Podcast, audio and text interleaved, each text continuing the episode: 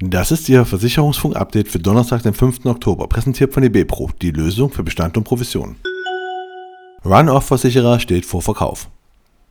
Der Bestandsabwickler Viridium steht vor dem Verkauf.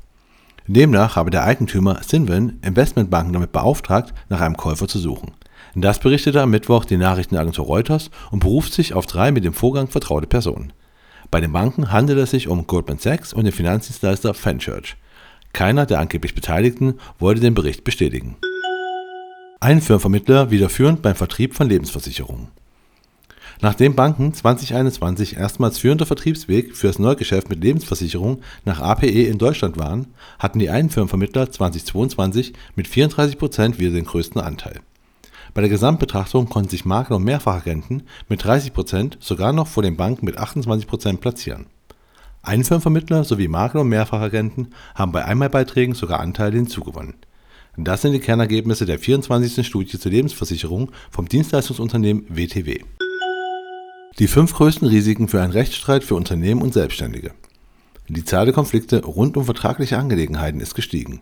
Dies zeigt die Auswertung der über 70.000 Leistungsfälle, die Roland Rechtsschutz für Gewerbekunden im Jahr 2022 reguliert hat Ebenfalls ein hohes Risiko, in einen Rechtsstreit zu geraten, haben Gewerbekunden und Selbstständige im Straßenverkehr, in arbeitsrechtlichen Verfahren, bei Konflikten um Schadenersatzforderungen und in Angelegenheiten rund um Immobilien. Versicherer verzeichnen überdurchschnittlichen Anstieg der Reparaturkosten.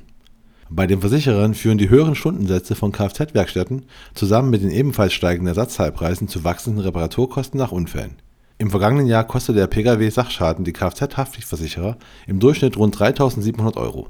Das waren 8,4 Prozent mehr als im Vorjahr, so GDV-Hauptgeschäftsführer Jörg Asmussen. 2017 hatte dieser Wert noch bei rund 2.700 Euro gelegen. Zukunft für Finanzberatung feiert. Der Verein Zukunft für Finanzberatung e.V. feiert sein fünfjähriges Bestehen. Einhergehend damit wird am 24.10. die ordentliche Hauptversammlung abgehalten. In dieser steht auch die Wahl des Vorstands auf der Tagesordnung. Swiss Life baut Berufsunfähigkeitslösung aus. Die Swiss Life hat ihre kollektive Berufsunfähigkeitslösung weiter ausgebaut und führt Neuerungen ein.